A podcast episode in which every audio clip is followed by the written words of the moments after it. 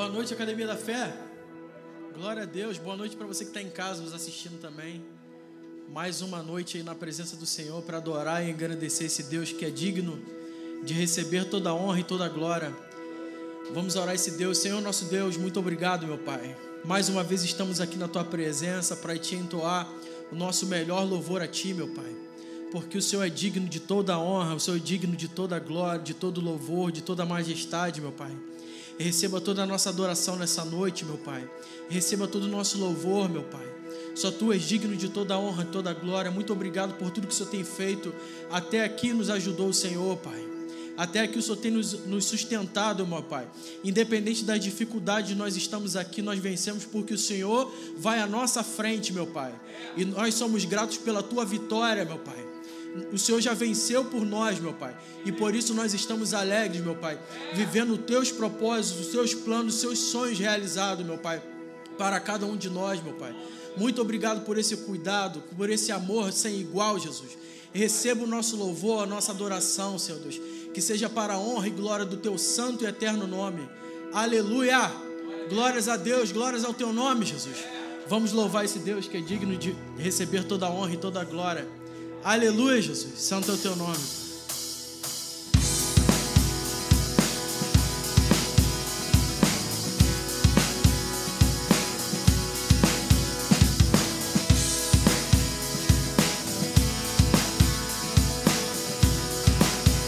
Abra os olhos.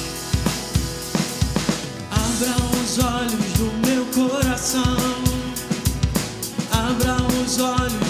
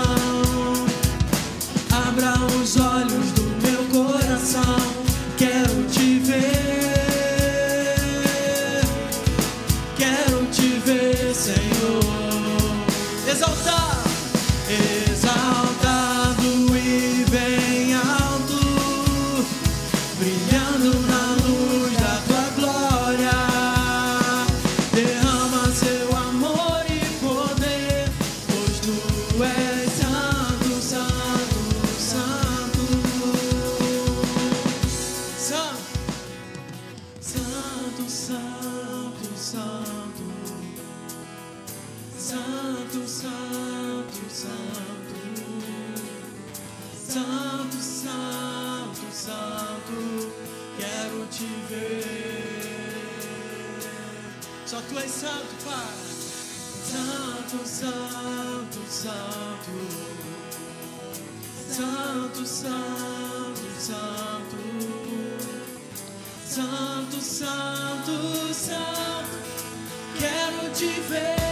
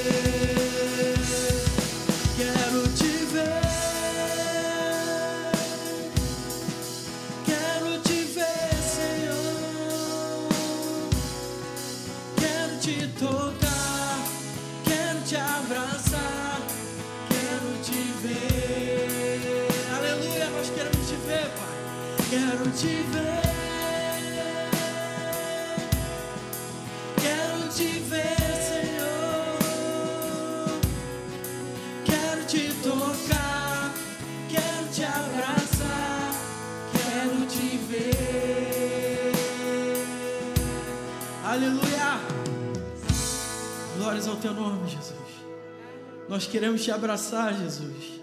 Esse momento vai chegar, meu Pai, de, de nós estarmos ao teu lado, meu Pai, poder te abraçar, poder te ver, meu Pai.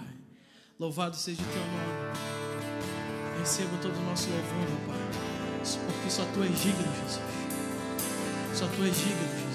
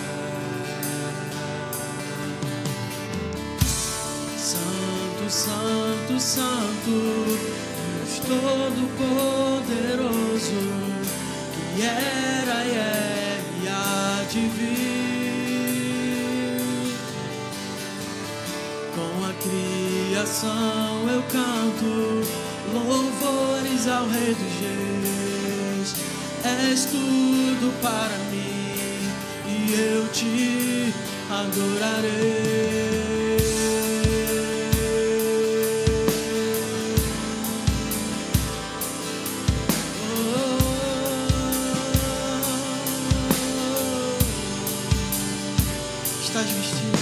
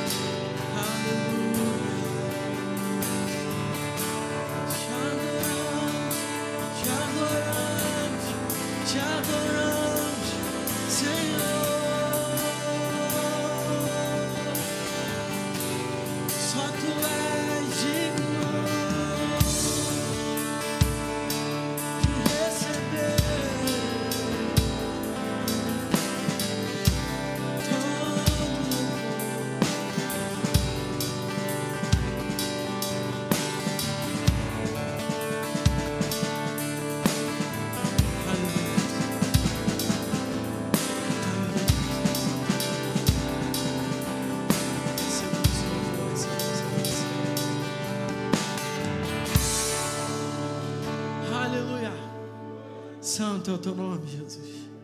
Santo é o teu nome, Jesus. Nós encontramos a vida em ti. Nós encontramos a vida em ti.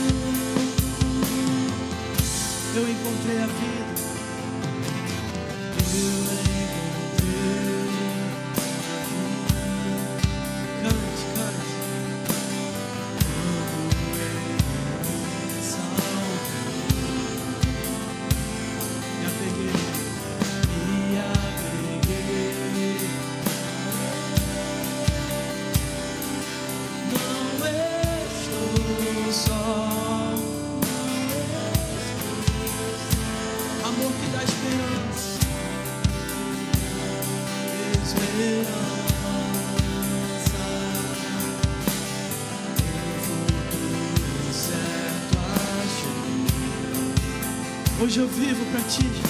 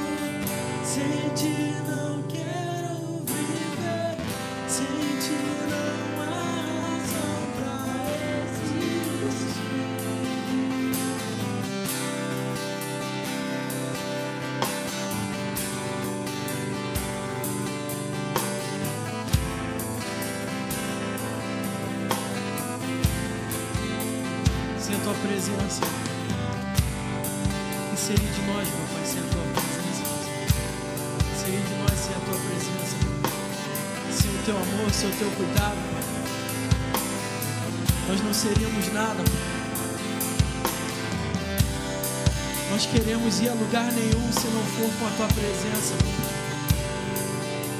Assim como Moisés não queria se mover, meu sem a tua presença. Ele não queria ir em lugar nenhum sem a tua presença. E nós também não queremos ir meu sem a tua direção, meu sem a tua presença. Lugar melhor que possamos estar, Pai. Só a tua presença que nos traz paz. A tua presença nos traz cura, a tua presença nos traz vida. E nós, queremos, nós, não queremos estar distante da tua presença. Sem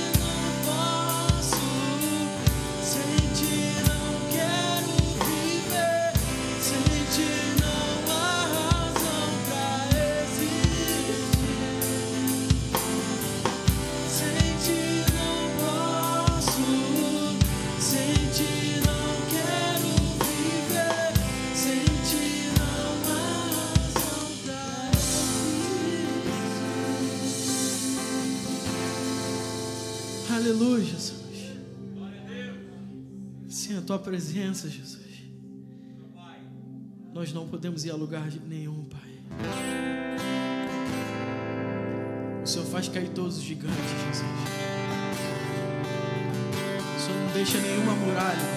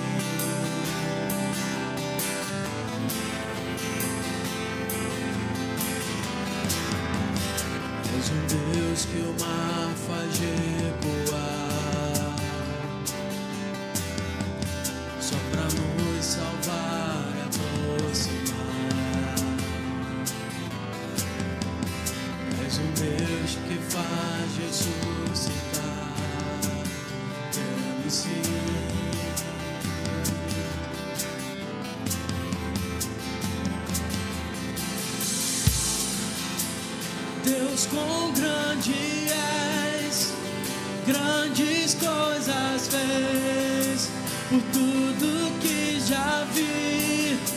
Eu sei que é muito mais as vitórias que vivi, as batalhas que venci, por tudo que já vi. Eu sei que é muito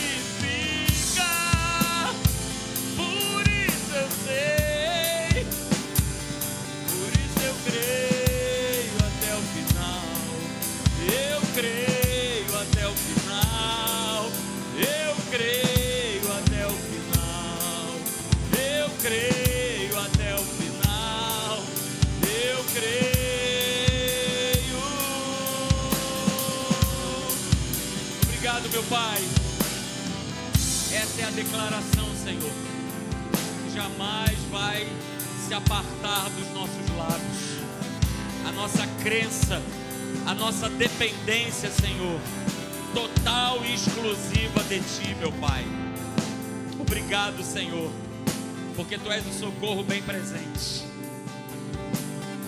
Nós sempre, sempre podemos contar contigo, mas não isoladamente, não de maneira isolada, mas baseado num relacionamento contínuo contigo, de amor, de fidelidade. Oh Senhor, aleluia. Obrigado, meu Pai, por essa noite maravilhosa na tua presença. Nós sabemos que há muito mais. Há mais para essa noite. Há mais, Senhor, para essa semana. Há mais, Senhor, para esse mês. Há mais nas nossas casas. Há mais para essa igreja. Há mais, Senhor. Há mais, há muito mais. Promessa tua para todos aqueles que creem e confessam o teu nome. Muito obrigado, Senhor. Nós te louvamos e te bendizemos. No maravilhoso nome de Jesus. Aleluia. Diga aleluia, dê glória a Deus e aplauda o Senhor com alegria nessa noite. Ei, te louvamos, Senhor. Aleluia. Glória a Deus. É, louve a Ele. Aleluia. Aleluia. Glória a Deus. Aleluia. Ah, Pai, obrigado por essa presença maravilhosa. Que Senhor faz cumprir exatamente o que está escrito na tua palavra. Se nós estivermos, Pai, reunidos no teu nome, tu se faria presente. E obrigado, Senhor, porque tu estás presente aqui. Aleluia. Que antes você se sentar e tomar o seu lugar, vire para a pessoa que não veio com você nessa noite, né? Vire para ela e diga assim: Olha, Deus é bom demais. E Ele tem cuidado de você. É, tem cuidado de mim e de você. Aleluia. Ele não falha. Ele é o nosso pastor e ele não nos falta. Aleluia. Glória a Deus. Aleluia. Obrigado, queridos. Louvado seja o nome do nosso Deus, do nosso Senhor. Que bom que você está aqui nessa noite. É, a gente tem aí sempre anunciado: olha, venha, estar com a gente, vem estar nos cultos de quarta-feira. É, vem estar aqui ouvindo a palavra de Deus, que vai garantir, que vai solidificar a tua vitória, é, que vai abrir portas no teu coração de crença, de confiança, de certeza. Aleluia. E queridos, essa certeza, ela só vem da palavra de Deus. Não existe outra fonte. Não existe outra fonte.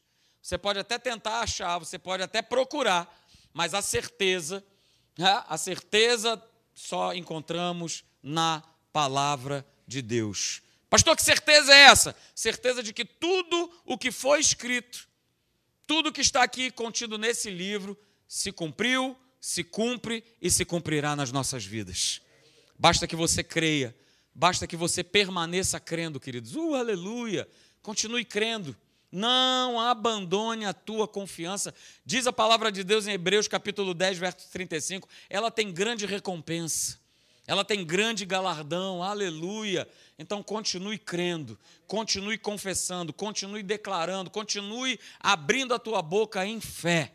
Aleluia, até você ver se manifestar tudo aquilo que Deus ele prometeu no teu coração. Amém? Aleluia. Que bom que você está aqui nessa noite.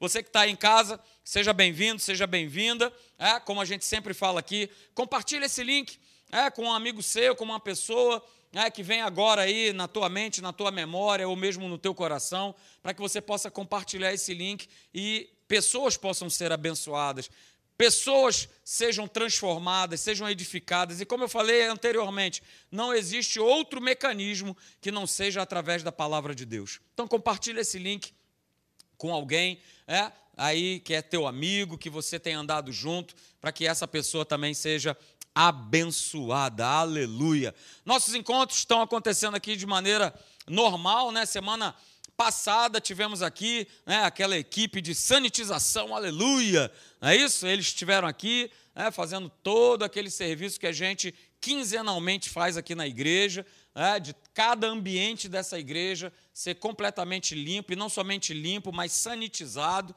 Né? Então veio uma equipe aqui né, de descontaminação, aleluia, para tirar todos, todos os Covides do inferno, aleluia, desse lugar, aleluia. Glória a Deus. Então, vem para cá. Domingo agora nós estaremos aqui, 10 e meia da manhã. É, tenho algo para compartilhar do meu coração para você no domingo agora pela manhã. Então não falte, esteja aqui com a gente, tá bom? E à noite, às 18h30, nós teremos aqui o pastor internacional, aleluia, pastor Tony Luigi, diretamente da Itália, vai estar compartilhando da palavra de Deus conosco vai ser bom demais. É oportunidade de você trazer um visitante, convidar alguém para estar aqui. É, o pastor Tony vai estar compartilhando aí das suas experiências, de tudo aquilo que Deus tem realizado. Deus não realiza só aqui em Caraí, nem só lá em Itaipuaçu, mas ele realiza na Itália, em Milão, em Roma, aonde você colocar a planta dos teus pés, pode ser no mais profundo vale, o mais profundo abismo. Se você ali está, a presença de Deus está, e se a presença de Deus está, um milagre acontece. Aleluia. Então ele vai estar justamente compartilhando isso conosco. Vai ser bom demais esse encontro, queridos. Não falte por nada. Esteja aqui domingo que vem, 10h30, 18h30. Vai ser muito, muito, muito, muito bom, ok? E no segundo domingo de fevereiro, no dia 13, também no domingo à noite, 18h30, Pastor Hélio, aleluia! Nosso líder, nosso paizão, né? Que ele não me ouça falar assim, aleluia. Ah, mas fazer o quê, né, chefe? Você me viu ali pequenininho, né? Fazer o quê? Só não vou dizer que trocou a fralda, porque senão estaria mentindo. É? É, mas não foi isso, aleluia. Mas a gente se conhece já desde muito novo, né? Então ele vai estar aqui com a gente, vai estar nos abençoando, compartilhando da palavra de Deus, vai ser bom demais. Então, dia 13 de fevereiro, 6 e meia, 18 e 30, você também é nosso convidado para estar aqui, presente, para você não faltar e convidar né, aquele teu amigo, aquela tua amiga, para poder estar aqui no nome de Jesus. Quero também anunciar a respeito da escola Atos, aleluia! Glória a Deus! Está chegando a nossa escola e olha, a expectativa no coração é maravilhoso.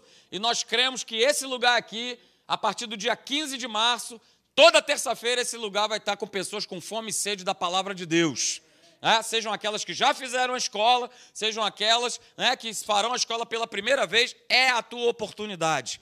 Queridos, se você precisa fazer um investimento na tua vida, essa é a hora de você fazer esse investimento. É o investimento na escola. Ah, pastor, mas eu vou investir e o que, que eu vou ganhar em troca? Você vai ganhar crescimento, você vai ganhar maturidade espiritual, né? você vai estar pronto com as armas espirituais para você estar nesse combate aí tranquilão, descansando em Deus, sabendo quem você é em Cristo Jesus, né, o que você possui em Cristo Jesus, quem Deus é, quem verdadeiramente Ele é, porque tem muita confusão aí fora a respeito de quem Deus é, do que Ele fez, do que Ele faz, do que Ele continua fazendo. Então, queridos, é uma escola que vai né, te capacitar que vai né, colocar em você a armadura de Deus, aleluia, para você resistir no dia mal e continuar avançando nesse combate da fé, aleluia, ok? E a gente vai fazer um evento muito especial no dia 12 de fevereiro, que a gente está chamando aí de Experimente Atos. Por que Experimente Atos? A gente vai passar aqui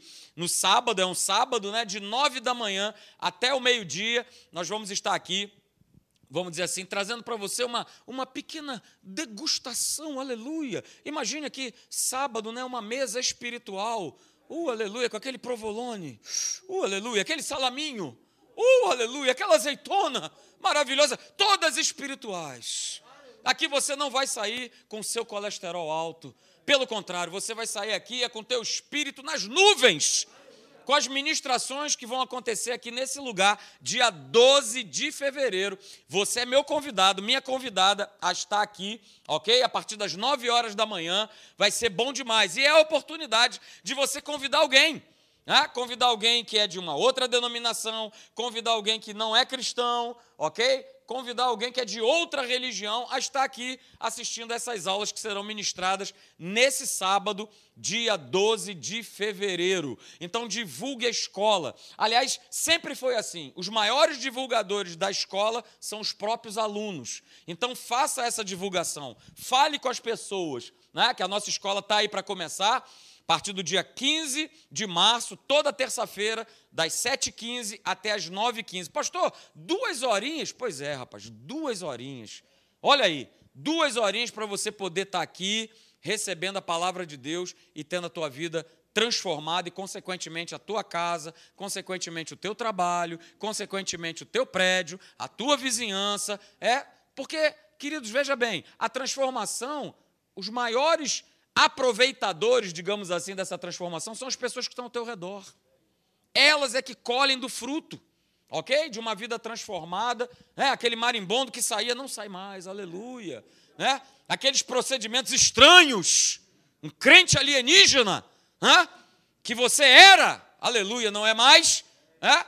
Não, a pessoa vai chamar a atenção dela. Opa, calma aí, esse cara está diferente que, que aconteceu? Me conta aí, Leandrão, o que, que aconteceu na tua vida, cara? Eu preciso saber, não é isso? Fui transformado, olha aí. Fui transformado porque eu recebi o ensino real, genuíno, descontaminado da palavra de Deus, sem religiosidade. A escola Atos não é para você se tornar membro da academia da fé, não é. O nosso intuito não é esse, é para que você cresça é para que você desenvolva, é para que você saia de uma posição né, de bebê espiritual e, como diz o apóstolo Paulo, você chegue à estatura de varão perfeito. Aleluia, glória a Deus. Estou animado, queridos. Nossa escola vai começar, vai ser bênção demais. Uh, aleluia. Glória a Deus, bom, bom, bom demais. Então gere essa expectativa no, nosso, no teu coração, como está nos, no, nos nossos, que somos professores da Atos, o pastor Hélio, vai ser muito bom, eu falo para você isso, ok? Coloca aí para mim as sementes de crescimento, aleluia! Glória a Deus! Oh, maravilha! É bom demais a gente servir a Deus e servir a Deus com entendimento, aí então nem se fala ok? Porque o próprio apóstolo Paulo já dizia lá em 2 Coríntios 9 que não é por necessidade, não é por tristeza. Ah, meu pai, ai, Jesus, é agora, hein? Aleluia. Deixa eu ver aqui. Qual é a nota que eu vou tirar da carteira? Não, o momento não é para isso. O momento é para a gente, justamente, como diz aqui, é para a gente crescer, é para a gente lançar sementes nesse solo, né, que é o reino de Deus, e você ver a tua semente germinar no nome de Jesus, ok? Coloquei texto aí de Tiago, capítulo 4, verso 8, eu falei no domingo passado, e eu quero trazer esses dois textos de novo para você. Tiago, capítulo 4, verso 8 diz assim: Olha, chegai-vos a Deus, e Ele o quê? Se chegará a vós outros. Está falando a respeito de um comportamento que todos nós aqui, eu também estou nessa, sem exceção, nós precisamos ter diante de Deus. Não adianta eu ficar paradão e achando que vai cair do céu. Já falei para você, o que caiu do céu, você sabe o que caiu. Beleza? Então nem usa essa expressão. Ah, vai cair do céu. Cai do céu é capeta. Caiu e está lá nas profundezas. Deu problema, deu trabalho. Então tudo que cai do céu tem problema. Não espere cair do céu, mas se posicione. E a posição qual é? Se aproximar. Eu preguei aqui a respeito de Marta e Maria, as duas se aproximaram de Jesus. Mas a questão é, de que forma eu me aproximo de Deus? Olha aí, não perca. Próximos capítulos, domingo que vem, pela manhã. Aleluia. Vamos continuar falando sobre isso. Beleza? Então eu preciso me posicionar. Eu preciso me achegar. Quer ver outro texto? Que vai comprovar isso para você? Segundo Crônicas, capítulo 15, verso 2b, na versão da Bíblia Viva, diz assim: Olha, o Senhor estará com vocês. Olha aí, enquanto vocês estiverem com Ele. Sou eu, queridos. É sempre assim. Sou eu que me afasto.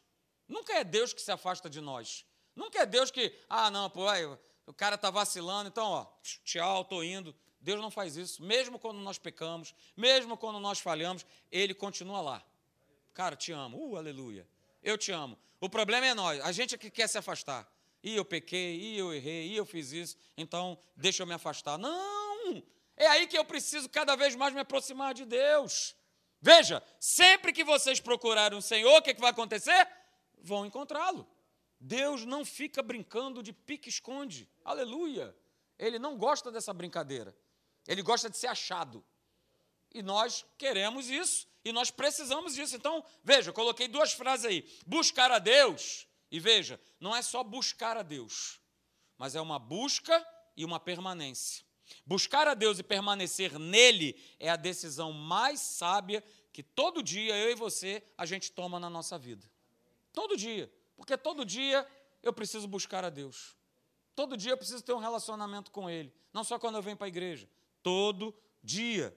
Então, essa é a decisão que você escolhe e eu também, de nós estarmos com Ele. E por último, coloquei essa outra frase. Quando Deus vem ao nosso encontro, porque Ele vem, né? Ele quer ter esse relacionamento íntimo com a gente, Ele muda, uh, conforme está escrito lá em Jeremias. Ele muda o quê? A minha sorte, a tua sorte em todas as áreas da vida, porque a transformação de Deus, a bênção de Deus, ela não atinge somente uma área da minha vida, ela abrange todas as áreas. Quando a bênção de Deus chega, eu vou te falar, hein? É na tua família, é na tua casa, é no teu trabalho, é na tua vida, é no teu corpo, é na tua mente, é no teu coração, é limpeza total. Com Deus não tem guaribada.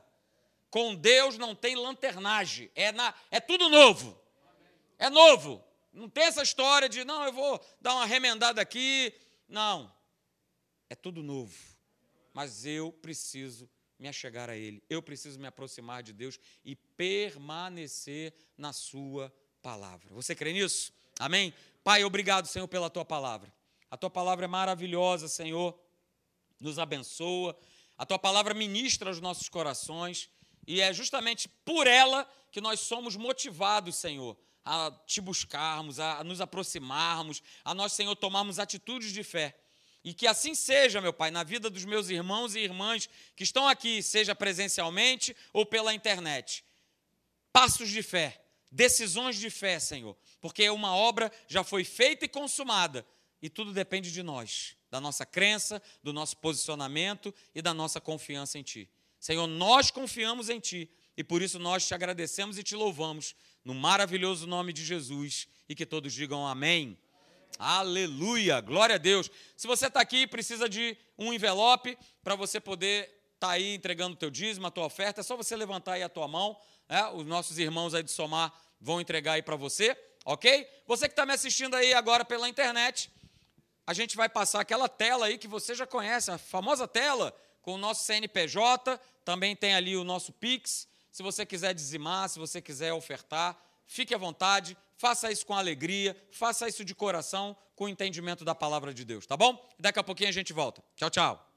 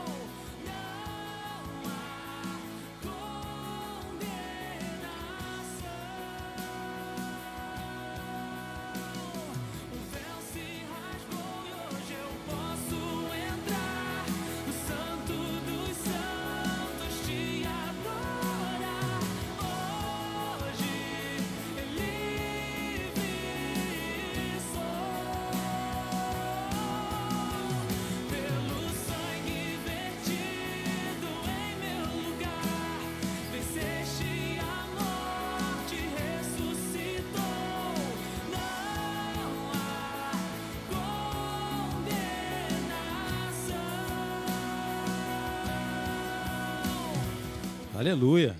Não há condenação para aqueles que estão em Cristo Jesus. Que bom que você está aqui, que bom que você está em Cristo Jesus. Reconheceu Jesus como seu Salvador de sua vida, enxergou a porta, agora entra por ela. Entra, ceia com o Senhor, sai, vai achar pastagem, provisão, tudo aquilo que ele falou se cumpre no nosso meio. Amém? É isso aí, temos falado aqui às quartas-feiras, quinta-feira na Tijuca, aqui é quarta sobre chamado para vencer, né? Deus nos chama, nos convida a nós vivermos uma vida de vitória, de plena paz, alegria, sucesso, né? Como chamou Abraão, sai da tua terra, da tua casa, da tua parentela, né? E vai para a terra que eu vou te mostrar. Farei da tua vida um sucesso. Então é o que Deus nos convida, é o que Deus nos chama e convidou Gideão, né? Para poder participar dessa vitória, ser vencedor em tudo aquilo que ele fizer tudo aquilo que ele tocar, né, se levantar contra os inimigos que estão por aí. Né, até os dias de hoje tem aí os inimigos, os inimigos da fé, os inimigos do Evangelho, os inimigos do Senhor que se posicionam e falam o contrário. Passa, por favor, que não está indo aqui no, nos nossos slides. Então, vou passar aqui rapidamente, porque trouxe outros versículos para que possa nos acrescentar aquilo que Deus tem falado no nosso coração nessa primeira parte, porque nós vamos chegar ainda lá na vitória em si, né? Na vitória do combate, das ações que Gideão teve, os 300 e aquele povo todo lá contra o inimigo, nós vamos chegar até lá. Mas por enquanto, nós estamos falando aqui de uma mudança, de uma transformação de pensamentos, de uma aceitação daquilo que Deus tem para ministrar e trazer do nosso coração, da visão dele, celestial, do reino de Deus, que não se encontra nessa terra que vem do alto. Né? Deus começou a trabalhar no coração de Gideão e falar o coração dele, aquilo que Deus estava vendo, aquilo que Deus tinha para mostrar para Gideão. Onde Gideão não encontrou isso em lugar nenhum, e nem nenhum de nós. Né? Falei aqui na quarta-feira, desculpa, no domingo, trazendo as, sementes, que em Eclesiastes, né, é, Salomão dizendo ali que ele tinha muito conhecimento na terra, muita sabedoria, muitos estudos, mas ele chegou à conclusão que o melhor de tudo era obedecer a Deus. Então, o melhor para todos nós é deixarmos imediatamente os nossos pensamentos, as nossas querências, aquilo que a gente acha, aquilo que a gente pensa, e ficarmos com aquilo que Deus diz. Essa é a fé que Deus espera de mim e de você. Crermos na palavra dele, crermos na direção que ele tem para todos nós vivermos. E foi assim que ele começou a trabalhar no coração de Gideão. E a gente tem visto que Gideão era tinha a sua visão e ele se mostrava como um homem fraco, um homem que estava numa família que era fraca, que o inimigo eram muitos e eles tentaram fazer do jeito deles, né, se esconder em cavernas. A gente viu isso no versículo 1, no versículo 2, no versículo 3, no versículo 4. A gente foi vendo que os inimigos eram muitos, porque eles, na verdade, o que fizeram? Abandonaram a Deus, deixaram Deus de lado não reconheceram que a liberdade que eles estavam ali vivendo foi Deus que tinha trazido a eles, conduzido eles para fora do Egito, livrando-os né, da opressão de Faraó, da opressão daquele trabalho lá escravo que eles viviam, e largaram, abandonaram a Deus, não quiseram mais ouvir a direção, já que estavam libertos dos seus inimigos. Estou livre, então agora eu posso viver do meu jeito, da minha forma. Os inimigos do Egito ficou para trás. Não. Se não tem um inimigo de um lado, vai vir inimigo de outro. O inimigo ainda está por aí. O maligno ainda já está no nosso meio. Nós ainda vivemos aqui. Então não foi, como eu costumo falar aqui, só aceitar Jesus, reconhecer Jesus como o Messias, o Salvador, e é o suficiente. Não, aí é o começo. É o início de viver uma vida de vitória. É o início de viver uma vida em paz, com alegria, com sucesso. Então você reconhece que existe um caminho, alguém que quer te, te conduzir, que quer te mostrar a verdade pelo qual nós não conhecíamos e precisamos obedecê-la e viver por ela. Com isso, precisamos então deixar o velho homem, deixar a velha forma de viver, de analisar, avaliar e concluir com o homem natural, com a nossa consciência natural e errarmos. Foi o que aconteceu com eles, né?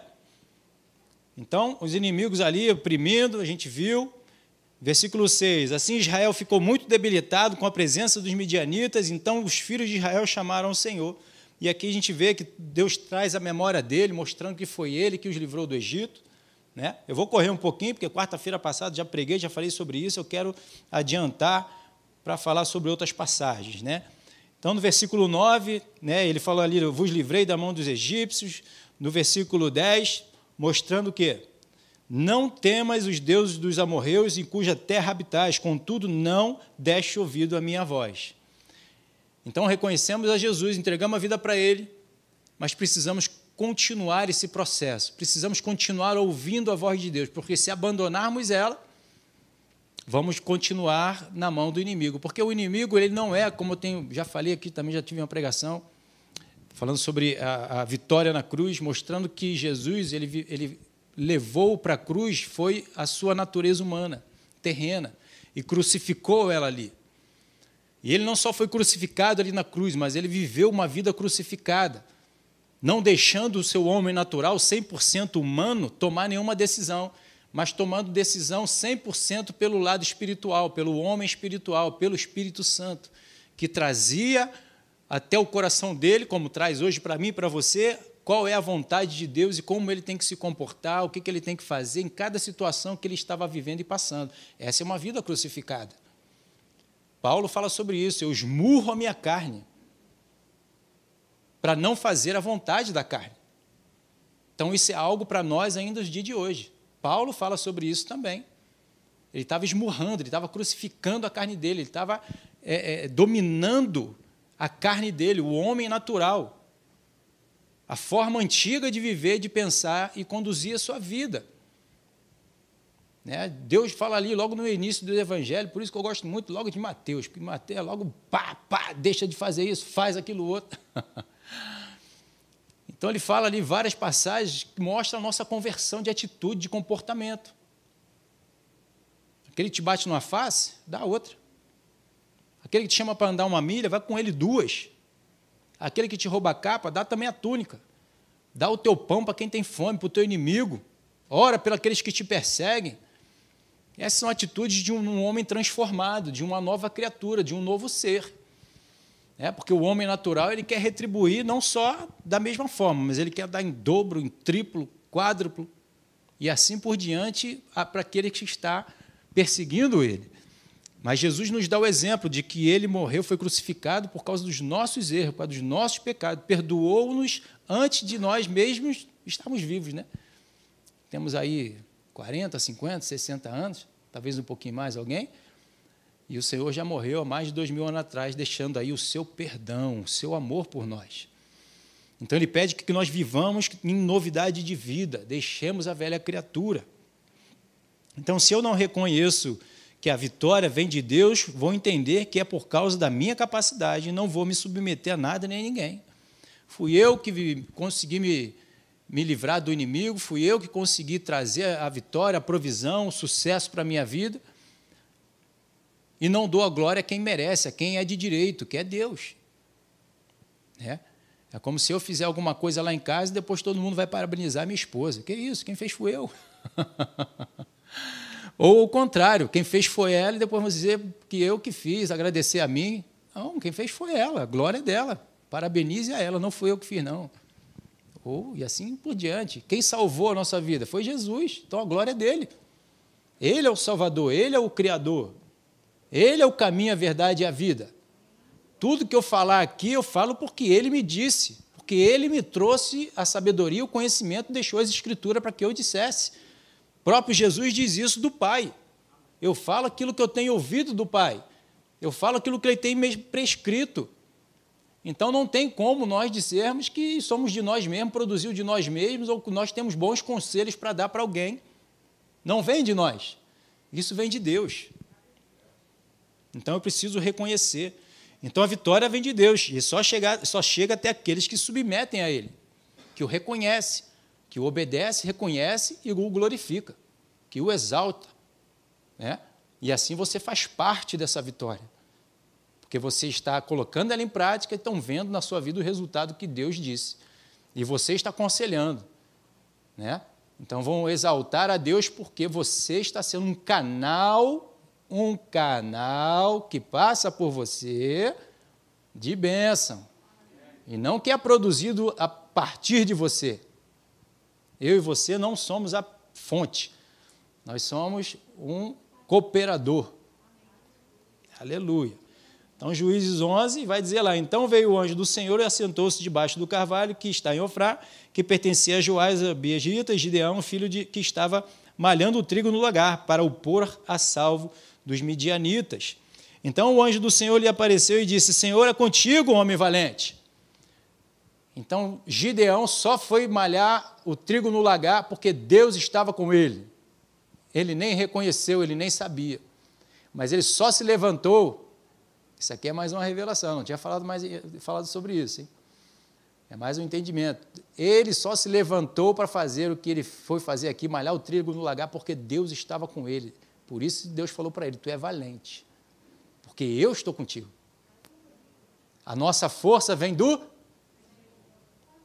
Vai na força que ele supre. Então, se Deus não tivesse manifestado aqui no coração de Gideão, orientado, mostrado para ele, ele não teria se levantado. Hum, achou que ia falar a mesma coisa, né? Mais uma pedrinha aí no teu edificação. Entendeu? O Senhor é contigo, homem valente. Então Deus trouxe para Gideão a direção, capacitou ele para fazer, e ele obedeceu.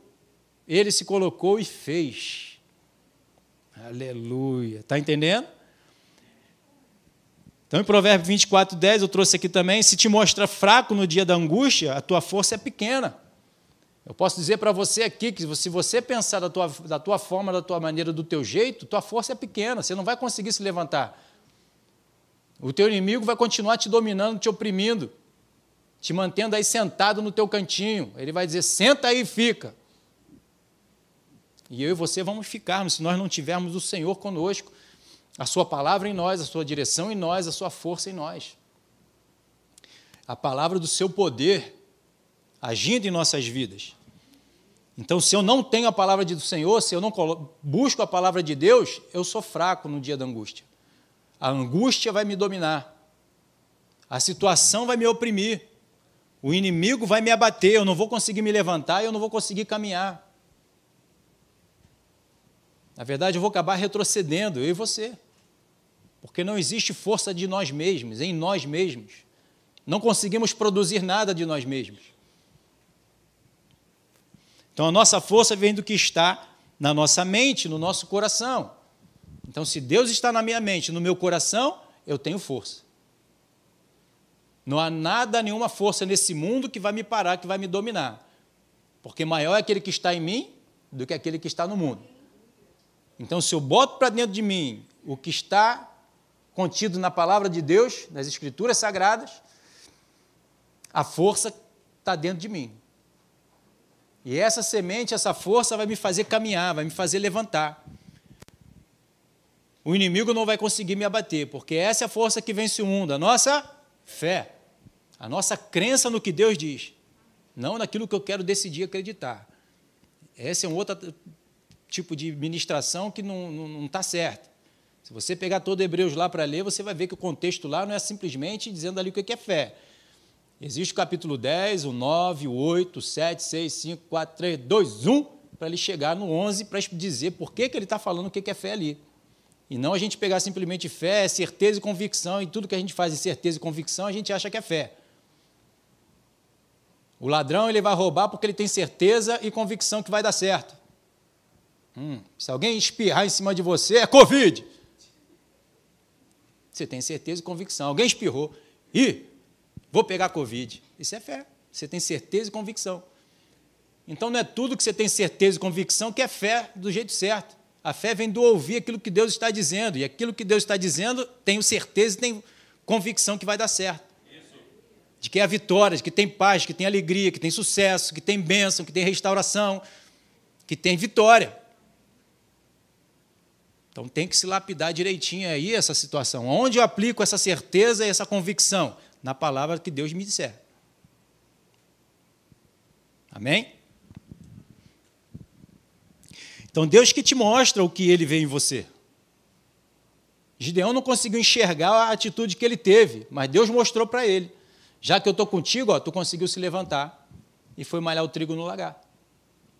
Por causa da minha presença, por causa da, de eu estar aí contigo, você teve forças para fazer aquilo que nem o outro foi fazer ou poderia ter feito. Porque eu estou com você. Da mesma forma como eu que tirei o povo do Egito.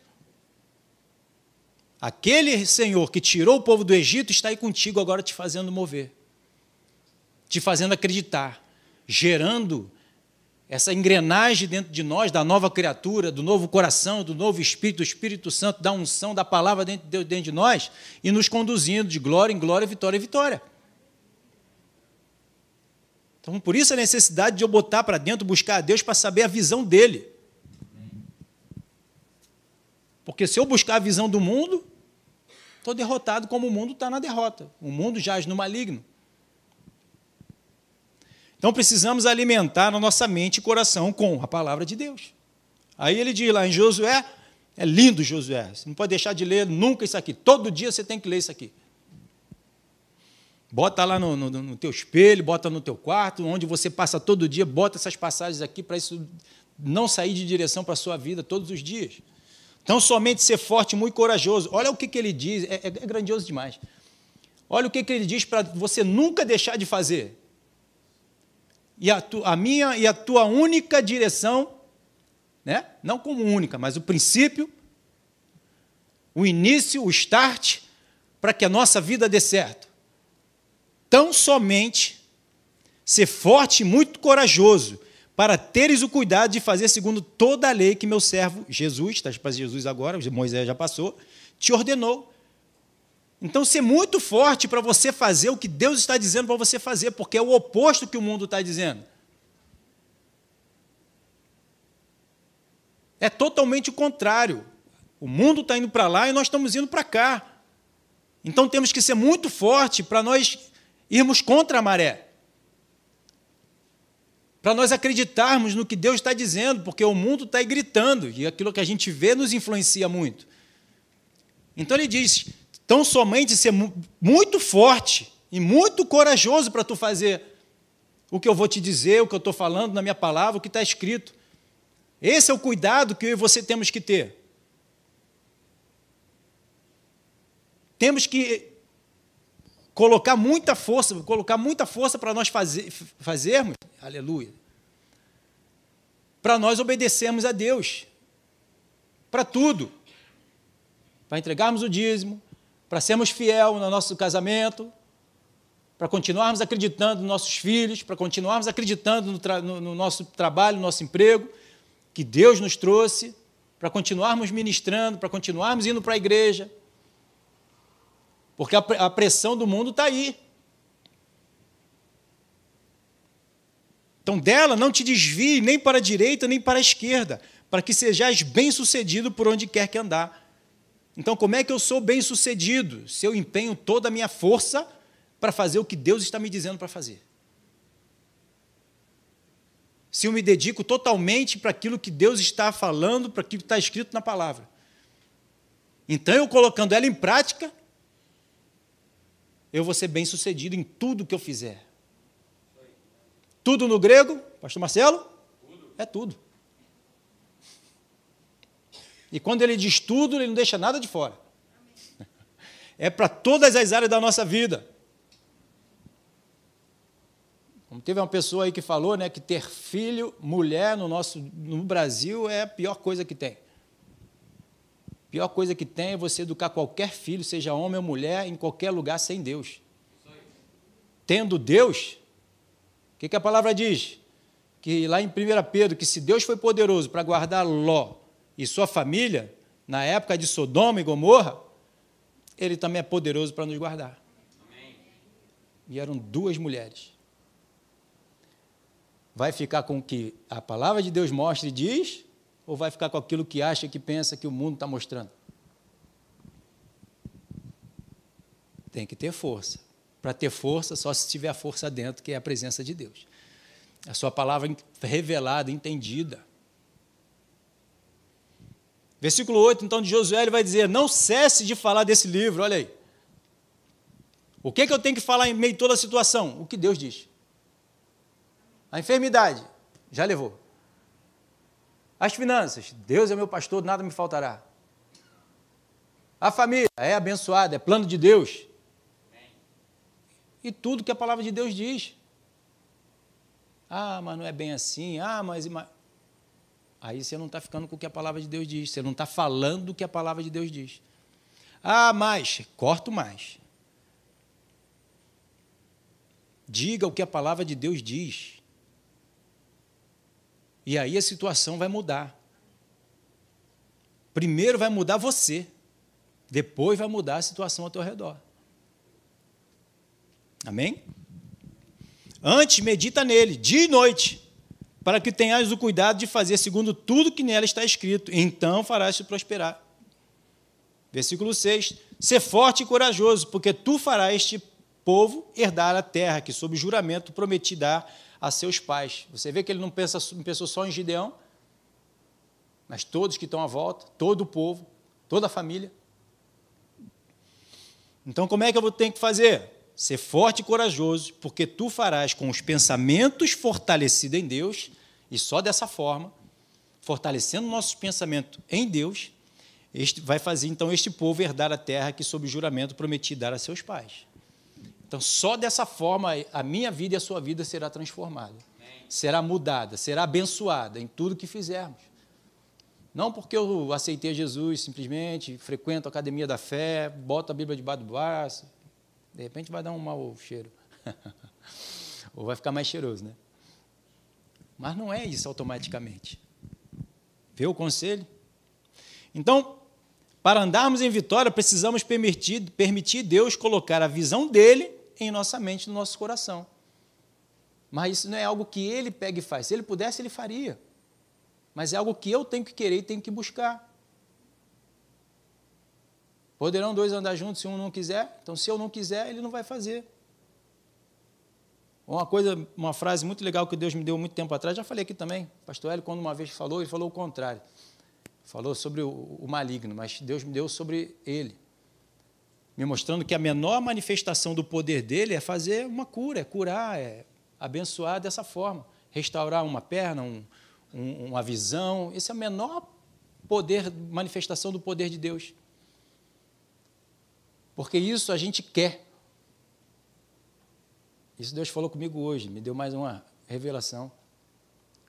Que eu estava sempre perguntando, porque a gente pode conjecturar naquilo que a palavra de Deus diz, mas conjecturar nem sempre é aquilo que Deus. É a razão da, da, da, daquela palavra, daquela passagem. E eu não gosto de ficar conjecturando, eu gosto de dizer aquilo que Deus me disse. Então, quando Deus não fala, eu não falo também, não vou além. Mas Deus hoje trouxe. Por que, Senhor, é mais fácil o Senhor fazer isso? Curar uma perna, um braço, restaurar a visão. Ele, porque isso todo mundo quer. porque poderão dois andar juntos se um não quiser? Então, se eu chego para a pessoa, tu quer é, é, restaurar a perna? Quero, então ela é restaurada. Mas vai dizer para a pessoa que o pensamento dela está errado e Deus quer mudar. A pessoa não quer mudar seu pensamento, por isso que é difícil. É o que ele falou. Onde a minha maior manifestação do meu poder, onde eu empenho maior força do meu poder é para transformar o pensamento de uma pessoa. Eu falei, meu Deus. É fazer a pessoa mudar de pensamento. Pensava de um jeito, e mudou para pensar do jeito da palavra do Senhor. É onde Deus tem mais dificuldade. Por quê? Por causa dele? Não, porque a pessoa não quer. Não, Senhor, aí eu não aceito. O Senhor pode me curar, pode restaurar tudo na minha vida, porque isso eu quero. Mas mudar o meu pensamento,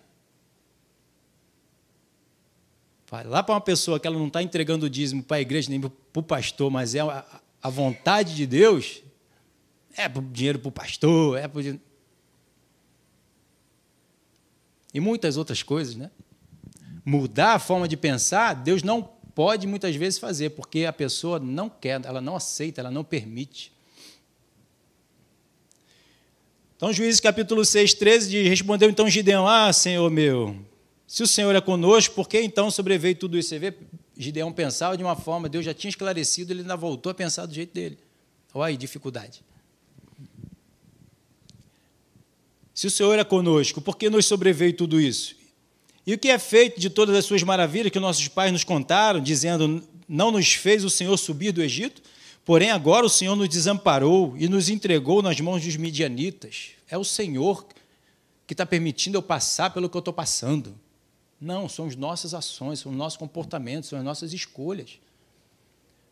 Deus já tinha dito para ele nos versículos anteriores: Foi vocês que me deixaram, eu tirei vocês do Egito e vocês que me deixaram.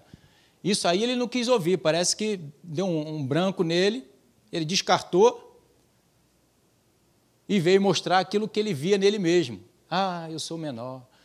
E se o Senhor é comigo, por que, que aconteceu tudo isso? Ele já tinha explicado antes. Versículo 6: Então se virou o Senhor para ele e disse: Vai nessa tua força e livre Israel da, da mão do Midianita. Porventura não te enviei eu? Mais uma vez ele lembrando: Eu estou contigo, eu estou em você. E agora te enviando, vai então para livrar. Para de ficar pensando da forma que você estava pensando antes. Deixa isso para trás.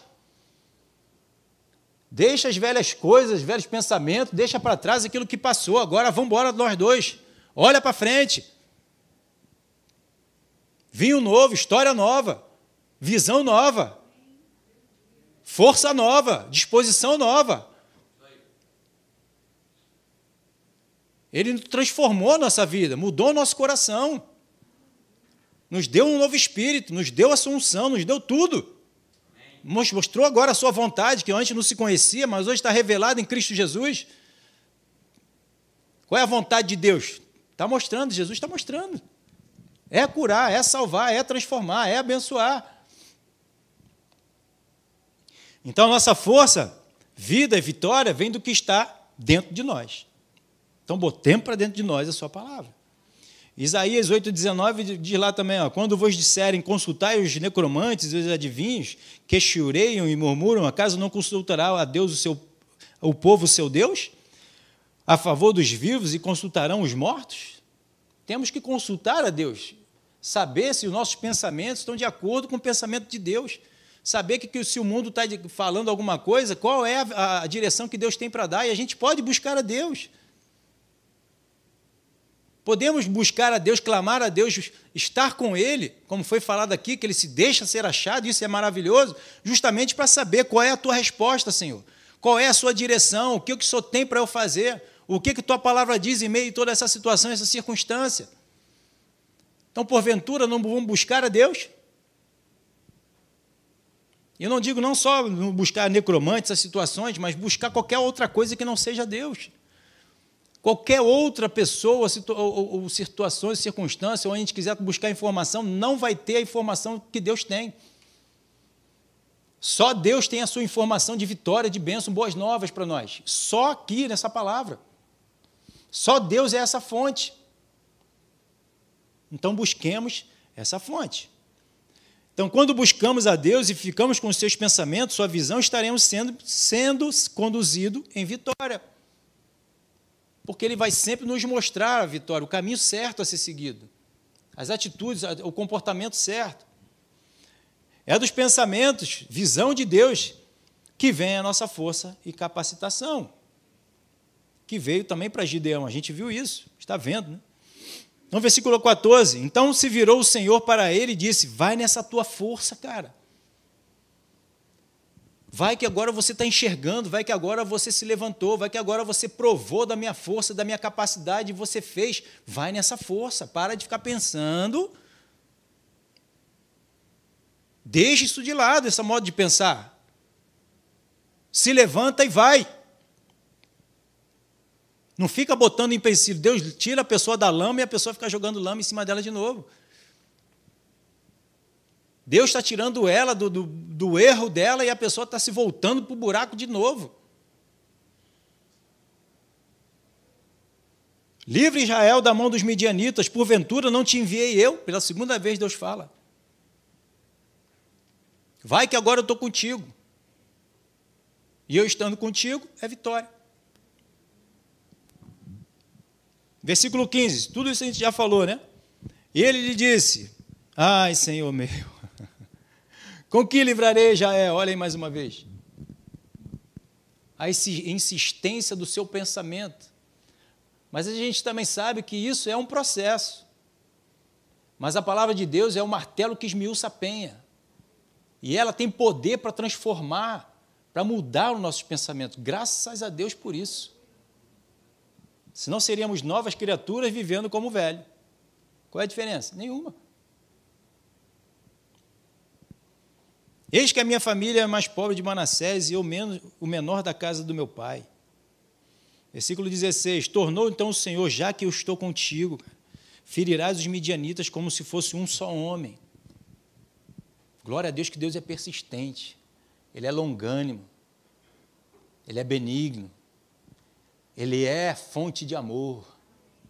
Senão já, acho que já teria acabado. Quantos de nós já, Senhor?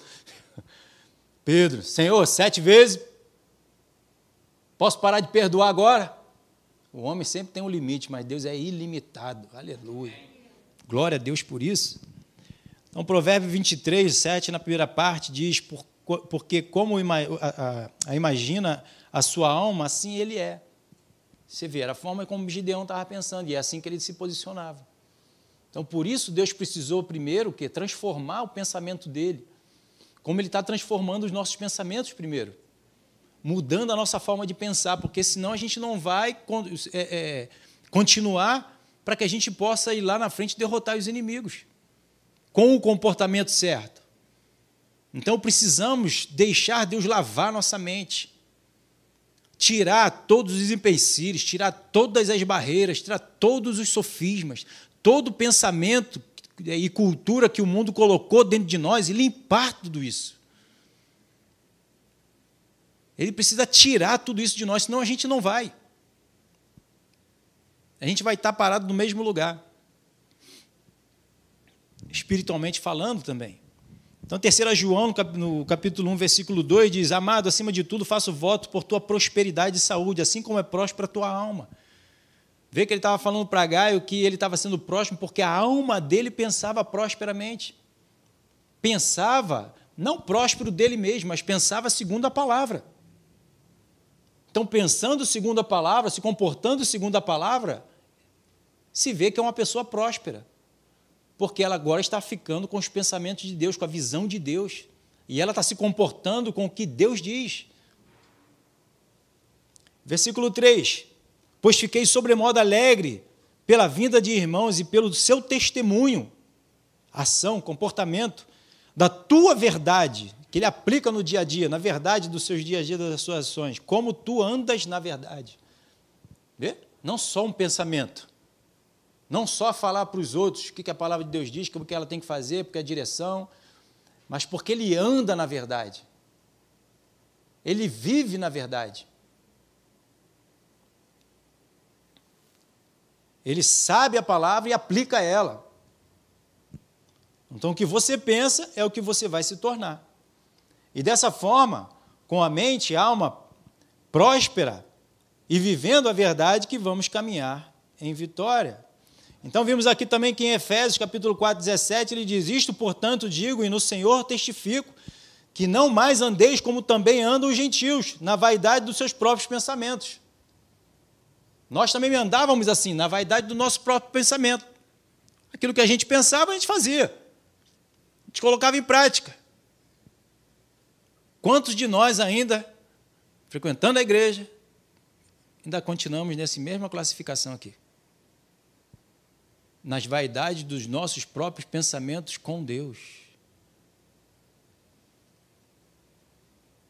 E ainda colocando as atitudes e comportamento que tínhamos antes, que o mundo ainda tem.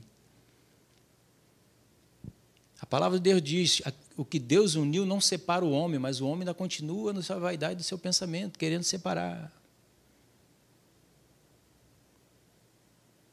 Deus diz para nós perdoarmos aos outros, ao próximo, assim como Ele nos perdoou, mas não estamos querendo perdoar. Ainda é a vaidade do seu próprio pensamento. A pessoa prefere ficar com seus próprios pensamentos. Não muda. Quando Deus chama Abraão, ele não está simplesmente chamando Abraão para sair de um estado é, geográfico, Ali é uma palavra que eu vi outro dia. Lechem. Uma palavra aí. No hebraico, lá, acho que no grego, que ele está dizendo é sai de ti mesmo. Sai da vaidade dos teus pensamentos. Deixa de pensar. Eu vou te levar para um lugar que você vai deixar de pensar como você pensava, como o mundo pensa. Eu vou te levar para um lugar que você vai pensar como eu penso, você vai ver como eu vejo, você vai falar como eu falo, você vai caminhar como eu caminho. Você vai ouvir como eu ouço. É sair de uma cultura que ele aprendeu da sua região onde ele vivia, não vou dizer nem só dos pais, mas de todos que viviam naquela época, daquela forma, daquela maneira, daquele jeito. Então sai desse pensamento, sai desse mundo, sai dessa lama, jacaré. No versículo 18, como é o pensamento do, do, do, mundo, que nós éramos também de lá, mas isso muitas vezes queremos trazer, continuar com esses pensamentos aqui. Tira. Obscurecidos de entendimento, alheios à vida de Deus por causa da ignorância em que vive, vivem, pela dureza do seu coração. E Deus já não tirou o nosso coração de pedra e nos deu um coração de carne? A pensarmos então diferente. Agora Ele nos capacitou a pensarmos diferente. Versículo 19: Os quais, tendo se tornado insensíveis, se entregaram à dissolução, para com avidez cometerem toda sorte de impureza. Olha aí. Versículo 20: Mas não foi assim que aprendeste de Cristo. Olha que maravilha. Se é que de fato o tendes ouvido e nele foste instruído, segundo a verdade em Jesus. É maravilhoso que a própria palavra se explica. No sentido de que, quanto ao trato passado, vos despojeis do velho homem. Abandona ele, joga ele lá, você sepultou ele no, no, no batismo das águas. Não traga, não ressurge esse homem de volta. Você justamente e eu fomos batizados nas águas para jogar fora o, o, velho homem, a velha, velha forma de proceder, as velhas vestes, essa sujeira, essa mundice toda. Sepultou lá, deixou aquilo lá, não traz de volta, não. Parece aquela coisa que a gente joga lá para debaixo do tapete e depois vai catar de novo. Então, no versículo 23, ele vai dizer: E vos renoveis no espírito do vosso entendimento. Aonde que tem que mudar tudo? no entendimento, no pensamento. Onde ele fez Gideão. Gideão, vem para cá que eu vou te mostrar agora como é que você tem que fazer. Que que vou... Trouxe ele para perto, foi para perto dele. E começou a mostrar para ele uma, uma outra forma como ele vai proceder. Ele ainda vai proceder, Deus ainda vai junto com ele e vai começar a mostrar para ele o que, que ele tem que fazer. Já que eu estou contigo, agora tu pode ir. Não é uma coisa que Deus fala assim, vai lá, vai, pastor Marcelo. Eu vou ficar aqui, eu vou só ficar te olhando. Não, ele vai junto. Para ele estar te conduzindo, falando no pé do teu ouvido, ó, faz isso agora, faz assim, desse jeito, dessa maneira. Ele não nos deixa só. Para que a gente possa enfrentar todos os inimigos, todas as situações e passar por todas elas, porque se ele só nos. nos às vezes o pessoal fala, ah, nós fomos chamados para evangelizar, Jesus nos mandou, como se fosse assim, vai agora, porque eu vou para o céu e você vai sozinho. Não, ele diz para irmos e ele está junto. Tanto que ele diz: Estou convosco todos os dias. Vou mandar o Espírito Santo para que esteja todo dia contigo. A minha palavra está todo dia com você. A minha unção está com você. Para quê? Porque senão, se ele nos abandonar, a gente não tem força para continuar. Mas muitas vezes nós o deixamos. Não queremos ser conduzidos por Ele. Achamos que podemos tomar decisão de nós mesmos, como fazíamos antes, está errado. É bom de novo, bom.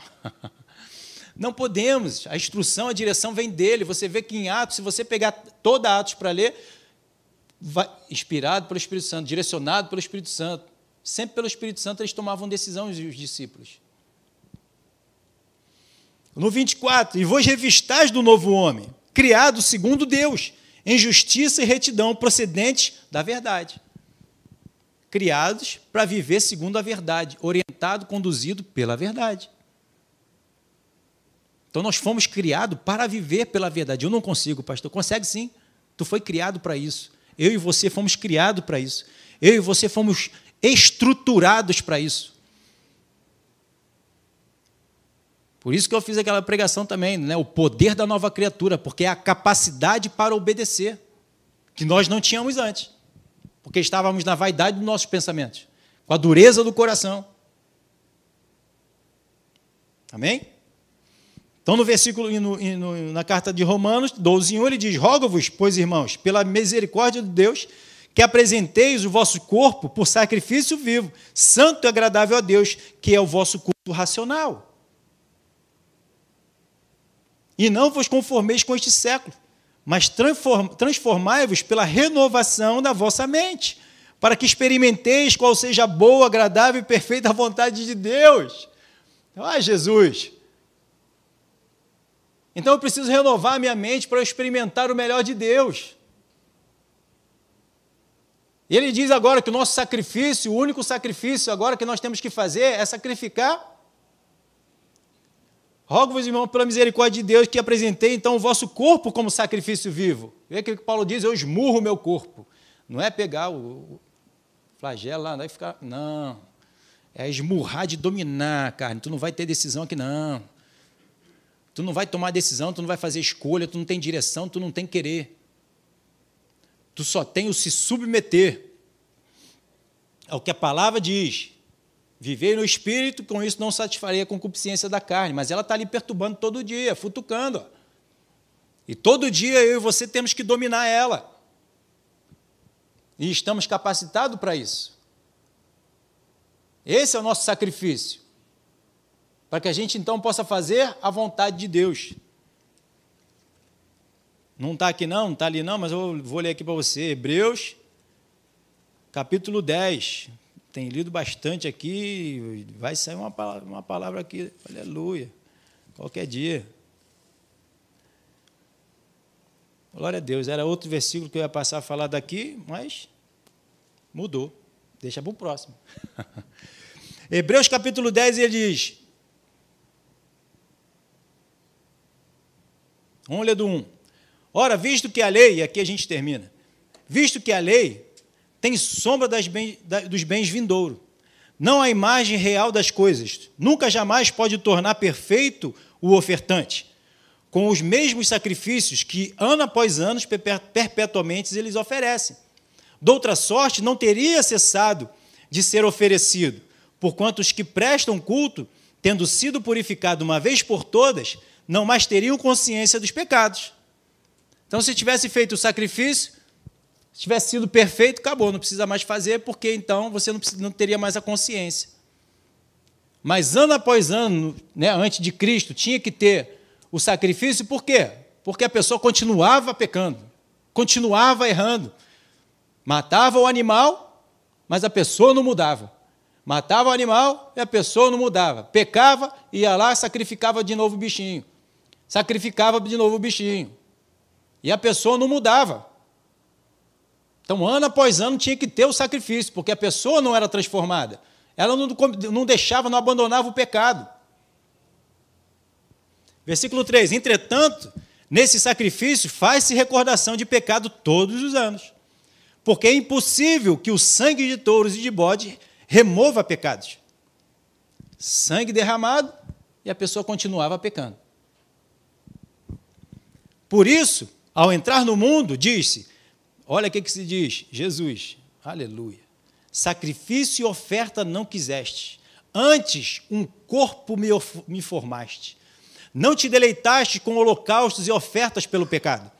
Então eu disse: Eis aqui estou, no rolo do livro, está escrito a meu respeito, para fazer, ó Deus, a tua vontade.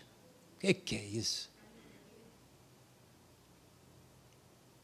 Deus não botou Jesus aqui para fazer sacrifício, para fazer ofertas de sacrifícios, sacrifícios, sacrifícios. Ele, fez, ele trouxe Deus aqui para ele fazer a vontade de Deus, a obediência de Deus. Esse é o sacrifício.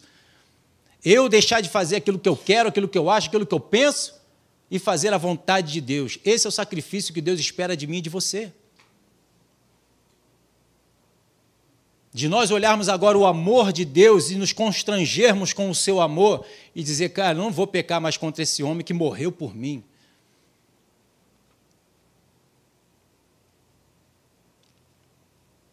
Porque se eu não ver em Jesus o último sacrifício para que eu seja transformado, o que mais resta para ser feito para que eu mude o meu comportamento e minhas ações? O que mais Deus pode fazer para que me convença, para que eu mude meu comportamento? Não tem mais nada. E agora? Então ele diz: então você não vai ser salvo. e Jesus entendeu isso. Jesus entendeu que não era sacrifícios que ele tinha que ficar fazendo. E não deu um corpo para ele para ele ficar fazendo esse sacrifício, mas ser um sacrifício para Deus, crucificando a sua carne e vivendo pelo Espírito. E nos deu isso como exemplo, como testemunho, para que eu e você também façamos o mesmo. Minha carne, meu corpo, minha vontade, meus desejos, meus prazeres é esse da carne e é o que eu quero fazer. Mas não tenho o que fazer. O que eu preciso fazer é a vontade de Deus, crucificando e sacrificando então o meu corpo. O meu eu, velha criatura para viver a nova criatura pelo qual nós fomos então criados para vivermos. Amém? Amém? Deu para entender? Amém. Vamos ficar de pé. Outro dia, outra quarta-feira, a gente continua.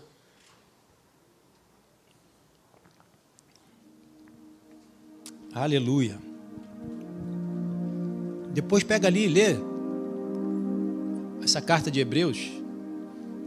Vai mostrar muito bem falando sobre isso aqui. Aleluia. Pai, muito obrigado, Senhor. Graças nós te damos, meu Deus, porque nós te buscamos e te achamos. Na verdade, o Senhor vem ao nosso encontro. O Senhor preparou esse lugar, o Senhor preparou esse momento. O Senhor nos trouxe a tua revelação, o Senhor nos trouxe a tua sabedoria, o Senhor se revelou para nós podermos te olhar e te encontrar, te ver, Senhor, em Jesus Cristo. Como Jesus mesmo falou, tem visto a mim, tem visto ao Pai. E o Senhor tem mostrado, Pai, o amor que o Senhor tem pelas nossas vidas, a compaixão, a graça, a misericórdia. A tua unção está no nosso meio para nos ensinar essa verdade, para abrir os nossos olhos e nos dar entendimento, sabedoria, de podermos entender, meu Pai, os teus pensamentos, os teus desejos, as tuas vontades, os teus planos e os teus propósitos, para que nós possamos, com o entendimento agora, Pai, coisa que não tínhamos antes de Jesus, porque o teu espírito não estava no homem para fazê-lo entender, porque ele não estava ainda restaurado de coração e de espírito. E com isso, ainda com a velha, sendo velha criatura, tentando entender a tua lei, a tua vontade, a tua palavra mas não batia.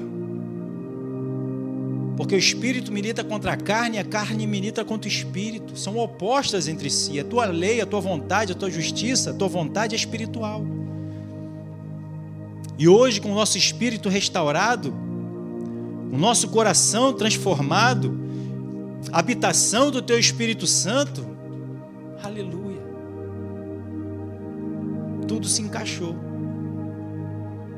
Agora podemos te ver. Agora podemos te entender. Agora podemos saber. Agora temos força e capacidade de obedecer e desprezar o erro, desprezar o pecado, desprezar a desobediência e ter prazer na obediência, ter prazer na tua palavra, ter prazer na tua vontade, ter prazer nos teus planos, nos teus propósitos. Como está escrito, que o nosso espírito clama Abba Pai, mostrando no prazer que o espírito tem pelo Pai, pela presença do Pai, pela vontade das coisas do Pai, de realizar os desejos, os sonhos do Pai, e não dele mesmo, não de nós mesmos. Não, os teus pensamentos são muito maiores do que os nossos. Queremos ficar com teus pensamentos, Pai. Queremos ficar com a tua vontade. Queremos ficar, meu Pai, com teus planos, os teus objetivos e queremos alcançá-los junto contigo, Senhor. E o Senhor conosco, porque precisamos da tua presença, porque a tua presença é a nossa força. A tua palavra, a tua direção é a nossa capacitação, é a nossa visão para nós não desfalecermos em meio a tantas coisas que se levantam contra os teus planos e os teus propósitos, Pai. Mas sabemos que contigo, meu Deus, somos mais do que vencedores. Nada nem ninguém poderá nos, de, nos impedir, nos paralisar, porque nós fomos justificados por Ti. Somos justos, porque o Senhor nos justificou. Quem tentará acusações contra os eleitos de Deus? É Deus quem os justifica. Obrigado, Senhor. Porque o Senhor já foi à frente preparando todo esse caminho. O Senhor mesmo diz para Zorobabel: Quem és tu, ó monte, diante de Zorobabel? Quem és tu, ó monte, diante do meu povo, diante dos meus filhos, diante da minha igreja? Agindo Deus, quem impedirá? O que é impossível para o homem é possível para Deus. Tudo é possível para aquele que crê. E obrigado, meu Deus, porque nós temos tido essa capacidade de acreditar no Senhor, porque os teus justos vivem por acreditar, vivem pela fé. O teu justo, Pai, aquele que quer colocar a tua vontade em prática, esse consegue viver pela fé, porque vem capacitado pelo Senhor, que está acima de tudo e de todos. Por isso nós queremos ser ousados nessa noite, Pai, de dizer que nós somos vencedores contigo de que nada nem ninguém vai nos parar, vai nos paralisar. Porque o Senhor nos enviou, porque o Senhor está conosco, porque o Senhor nos capacitou, nos revestiu de poder. Ficar em Jerusalém, para que seja revestido do alto. E nós fomos batizados no Espírito Santo, aleluia. Obrigado, Senhor, pelo teu Espírito que está em nós, o penhor da nossa salvação. Obrigado por ser conosco todos os dias da nossa vida, Pai. Obrigado por Senhor nos conduzir com a sua destra fiel. Obrigado, meu Pai, porque o Senhor já foi à frente e preparou tudo. Não, frio, não fique preocupado com o dia de amanhã, porque o dia de amanhã trará a sua provisão. Não andeis ansiosos com coisa alguma, com que a vez de comer, beber ou de vestir. Não é o reino de Deus mais do que isso, não é a vida mais do que isso. Busque o reino de Deus e sua justiça, e todas essas coisas vos serão acrescentadas. Medita na minha palavra dia e noite. Ser forte e corajoso para cumprir e fazer toda a minha vontade. E então fará prosperar todos os teus caminhos. Ninguém te poderá resistir nenhum dia da tua vida. Aleluia. Obrigado por Senhor encher os nossos corações, meu Pai. Não só encher, mas fazê-lo transbordar de vida e vida em abundância, qualidade de vida, e quebrar do nosso meio todo sofisma, toda mentira do inferno, e colocar nos nossos corações a tua visão, Pai, a tua vontade, que é boa, agradável e perfeita. Nós não nos envergonhamos do Evangelho, porque é o poder para nos salvar. Obrigado, meu Pai eu declaro a tua igreja, o teu povo curado, sarado, abençoado, fortalecido. Mil cairão ao nosso lado, dez mil à nossa direita, mas nós não seremos atingidos.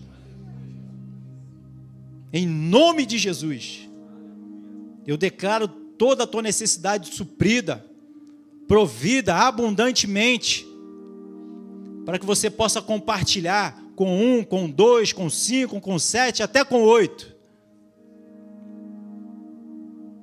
porque recairá sobre ti a bênção do Senhor. No nome de Jesus. Porque você é uma fonte, um rio a jorrar. Não é uma represa, é um rio que flui do trono de Deus sobre a tua vida e através da sua vida. No nome de Jesus. Se você crê, diga amém. amém. Amém. Aleluia. Glória a Deus. Glória a Deus. Ele é digno. Muito obrigado, Pai. Bem, você que nos acompanhou até agora, que você tenha uma boa noite no nome de Jesus. Encerramos aqui então nossos encontros, mas domingo pela manhã estaremos aqui de novo no nome de Jesus, às 10h30 e às 18h30. Pastor Tony Luiz vai estar aqui conosco compartilhando a palavra de Deus, tá bom? Uma boa noite, uma boa semana no nome de Jesus. E você que está aqui,